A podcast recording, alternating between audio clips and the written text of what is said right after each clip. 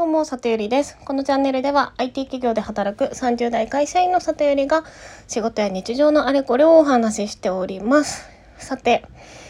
最近ですね、今月で仕事を辞め、引っ越しをし、来月から新天地で働くぞ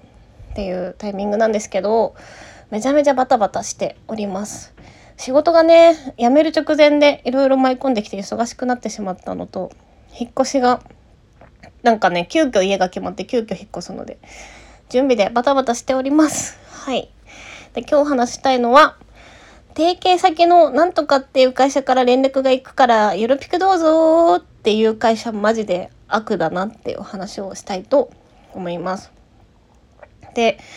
まあお察しの良い方は、あの、何が起こったか想像がついてる人もいるかもしれないんですけど、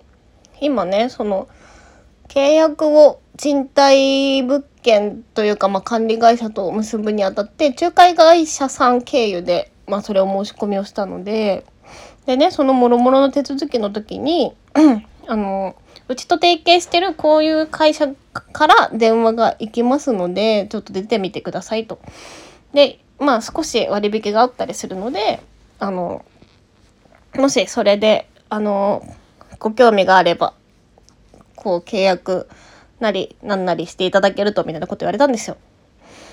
でねそこから電話がかかってきたのが、まあ、電気ガスのその自動化の営業とあとインターネット回線の営業とあとなんだっけ引っ越し業者さんの営業とあとそのライフサービスの切り替えのサポートをするなんか代行企業みたいな営業？なんか4つね電話かかってきたんですよ営業電話が。でねしかもその中のその電気ガスの切り替えの会社の営業さんがマジですごい適当な電話でびっくりしてしまってなんかねあのいやそのあなた自身そのあなたの会社のサービスちゃんと理解できてますって言いたくなっちゃったんですけど、まあ、彼女が言った内容としてはあのうちはなんとかっていう会社なんだけども実質あの使うのは東京ガスなんですよと。だからあの明細にね載る名前が東京なんとかって会社に変わるだけなんで東京ガスっていう名前がね明細に載ること自体にこだわりがなければお値段も安くなりますし皆さん契約しますよみたいな感じだったんですね説明が。でなんかそんな適当な説明する人の会社と契約したいと思うかでと思って結構ですって言って切ったんですけど、まあ、そういう経験をするとその、まあ、そもそもその電話をかけてきた会社自体やばいなって印象になるはもちろん提携してるその元の仲介会社自体も大丈夫だったのかなあの会社って思いますよね。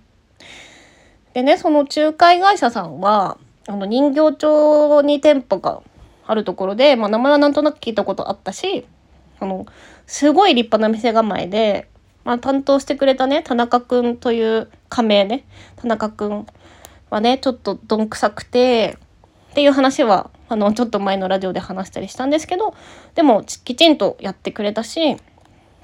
まあ、ちゃんとした会社さんなんだろうなって思ってたんだけどこう全部の印象が悪くなりますよね。だからなんか、まあ、そもそもあの30代で引っ越し何回も経験していて日中働いてるって伝えてる人に電話 4, 4本かけさせますっていうことをそれがスタンダードですっていうのでやってるっていう時点でお客さんのこと何も考えてないなっていう風な印象にどうしてもなってしまいました。はい、でねあの以前は前にその3回引っ越しした時は仲介会社さん経由でこういった電話連絡がなくって、まあ、その会社さんが特殊なのか、まあ、今仲介会社さんでもそういうふうなことをやる流れになってきてるのかはちょっとわからないですけどどうなんでしょうね。でも前ねあの仲介会社さんじゃなくて引っ越し業者さん経由でこういう電話はありましたねなんかウォーターサーバーとかポケット w i f i とか。うん、だから今回その仲介会社さん経由ですごい不愉快な思いしたのに引っ越し業者でもまた電話バンバンなると思ったらすごい嫌だなと思ったんであのちょっとまあ何て言うんですかね品質が売りのあのまあ、安さが売りではない引っ越し業者さんにお願いをして、まあ、1回前にも使ったことがあったんで、まあ、そこを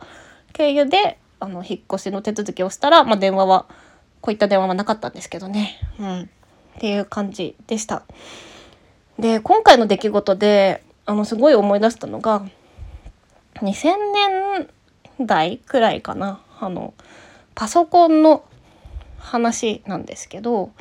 当時の日本製の例えば NEC とか